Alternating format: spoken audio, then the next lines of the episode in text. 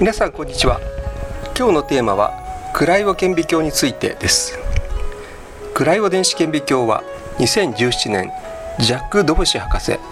ヨワイム・ウランカ博士リチャード・ヘンダーソン博士の3名の研究者に対し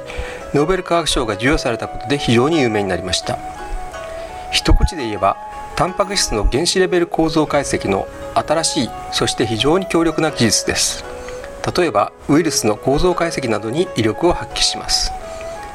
タンパク質の構造解析法としては X 線解説それから NMR 核磁気共鳴ですがよく知られています。クライオ電子顕微鏡法は新たな技術です。タンパク質を結晶化させたり同位元素でラベルする必要がなくあるがままに近い状態の構造を解析できることや少ない使用量で良いことなどが利点になります。電子顕微鏡は電子線が資料を構成する原子によって散乱される現象を利用してその散乱能の違いを画像として取得します。タンパク質などの生体分子は軽元素から構成されていますので電子線の散乱は小さなものです。真空中に資料を入れなくてはいけないために脱水が起き構造が変わってしまうことや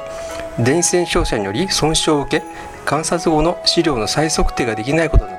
不利な要因がたくさんありました。これを少しでも解決するため例えば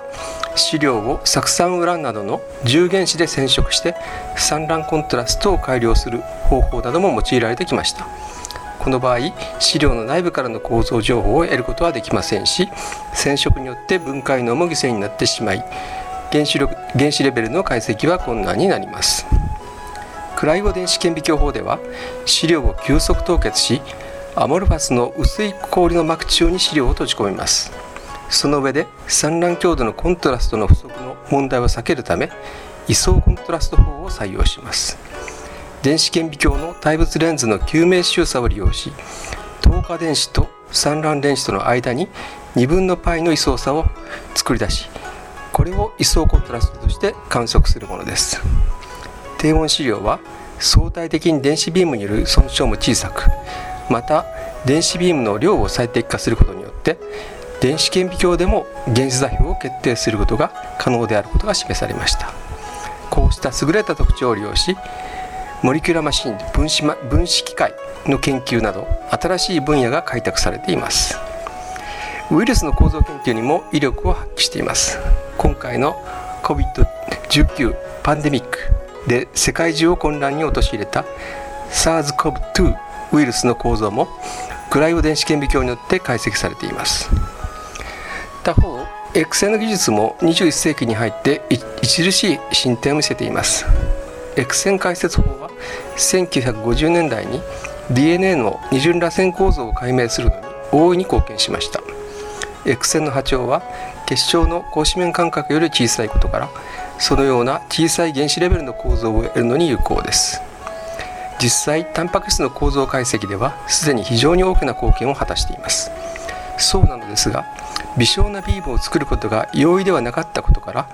電子顕微鏡に匹敵するような X 線顕微鏡はなかなか実現しませんでした。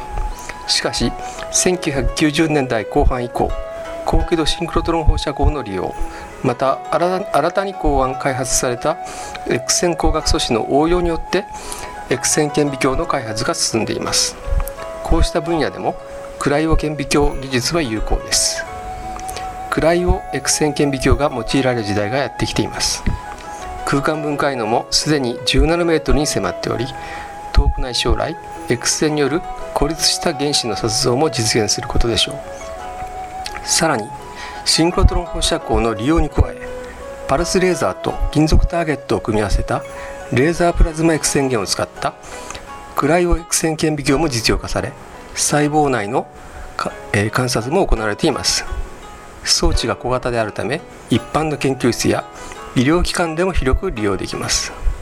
クライオ電子顕微鏡とも組み合わせ生物分野ではこれまでより一層詳しい研究が進められるのではないかと期待されます。